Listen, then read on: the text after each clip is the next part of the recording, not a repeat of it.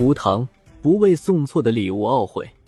很多人不是没有过好运气，而是当运气来临时，他没有本事接住。做正确的事，不见得一定会成功，但起码可以在好运来临时，不至于让机会白白溜走。吴唐于道光十五年（一八三五）中举，此后宦途蹭登，一直到道光二十九年（一八四九）才被任命为淮安府桃源县（今属江苏县令）。在任三年，吴唐为官十分清廉，经常不依草鞋，到乡村间访贫问苦，严厉打击地方上的不法分子。他不但肃清了原来的匪患，还组织百姓治理了多年未能解决的水患。不过，这些良政并未引起上级的注意。之后，他被平调到淮安府的清河县做县令。清河县是一个问题县。多年来，胥吏们织成了一张错综复杂的关系网，私自向百姓摊派杂税，而且当地赌博成风，盗贼十分猖獗。吴唐到任后，决定先从吏治开始。他先将县衙里的老书吏除名，并驱逐县境，从而使得小吏们群龙无首。之后，他又将魏恶的两名衙役处以杖刑，赶出县衙。他向上级淮安府请兵，亲自带兵剿匪，只用了一个月，就将当地的匪患肃清了。他又在乡村实行联防政策，由士绅组成禁赌会，一旦发现涉赌的村落，就向当地士绅问责。吴唐在清河的政绩同样没有引起上级的注意，倒是因打击倒扣的手段而得到了嘉奖。咸丰二年（一八五二）。邳州发生暴动，吴唐被调任为代理知州，去围剿暴民。吴唐到任后发现，当地百姓暴动，纯属活不下去了。原来邳州连年发生水灾，百姓欠收，但是官员们腐化堕落，税赋丝毫不减。吴唐仍然先从吏治入手，打击贪腐，然后进行赈灾。在剿匪问题上，他十分清楚。所谓的匪都是百姓，要么是被裹挟，要么是求个活路，因而他命令士兵到处张贴“首恶必成，胁从解散”的布告，亲自带兵捉拿匪首。很快，暴动就被瓦解了。他知道，匪患发生的主要原因在于百姓没有生计，因此不从根本上解决问题，就不可能彻底肃清。老百姓有了活路。才能缓解与朝廷的对立情绪，因而匪患一缓和后，他立刻亲自勘察地形，新修水利，并以工代赈救济饥民。他还下令由士绅和官方合办育婴堂，收养弃婴，使两千名婴儿得到收养。邳州的另一个暴乱源头是从山东过来的捻军，于是。他亲自领兵在谭谭城牧牧羊交界的高塘沟设伏，击退捻军，斩首数百级，从而保全了地方。吴唐在官场上没有任何靠山，企图凭借青年的官风和一己之力获得升迁，这在腐败的晚清官场中是不可能的。上级用他的时候，会给他一个代理知州的职务，一旦当地静安。立刻又将他撵回清河县，让他继续当县令。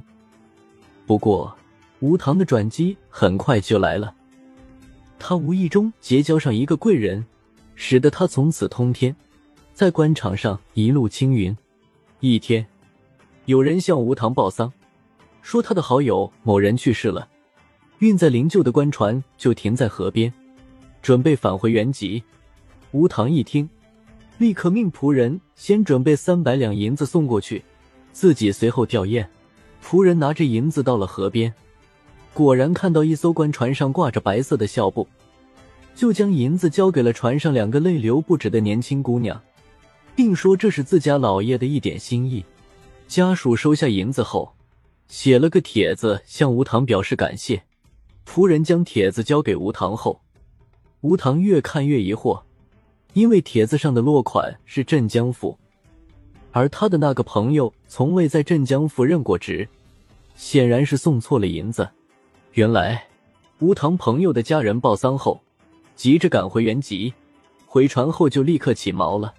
停留在运河边的丧船，运载的是从镇江府来的另一位名叫惠征的官员灵柩。既然送错了，也不可能再把银子要回来。吴棠干脆就将错就错，以地方官身份亲自登船祭奠。船上的家属见吴棠与自家先前并无往来，仅因地主之意，既送银子又祭奠，大为感动，牢牢记住了他的名字。惠征虽是奇人，但并无什么权势，到死也只在安徽做到四品道台。不过惠征有一个女儿，却大名鼎鼎，那就是叶赫那拉姓甄，慈禧太后。吴唐送银子的时候，叶赫那拉氏还没有出阁，回京后不久就被选秀入宫，得到了咸丰帝的宠爱。咸丰十年（一八六零），吴唐被任命为四品徐海道台。这一年，叶赫那拉氏已经成为身份尊贵的一贵妃，在清廷内部有了极大的影响力。一年后，吴唐被任命为二品江宁布政使，同时代理漕运总督。吴唐中举后，踏入仕途长达二十五年。无论他怎么拼搏，如兴修水利、剿匪赈灾，都仍只是县令。可是遇到贵人后，他只用了两年时间，就从九品县令飞速上升到二品布政使，升迁之快令人啧舌。此后，吴唐可以说是坐上了升迁的火箭。同治二年（一八六三），吴唐被实授为漕运总督。仅仅过了一年，朝廷就让他署理江苏巡抚，接着署理两广总督。因漕运事务太过繁杂，吴唐未能到任。朝廷就让他就近署理两江总督之职。慈禧太后对吴唐当年赠送银子登船吊唁的情谊，给予了巨大的回报。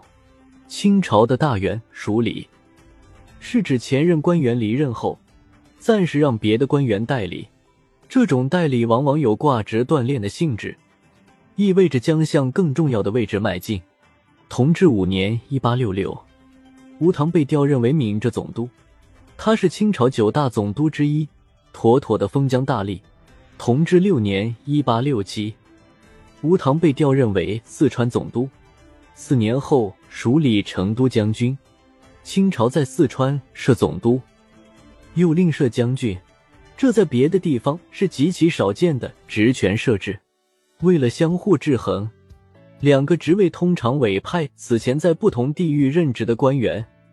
有一人兼任两职更是少见，在清朝两百六十余年的历史上，共有七十五位成都将军，只有八位是汉官，吴棠就是其中之一，可见清廷对他的信任。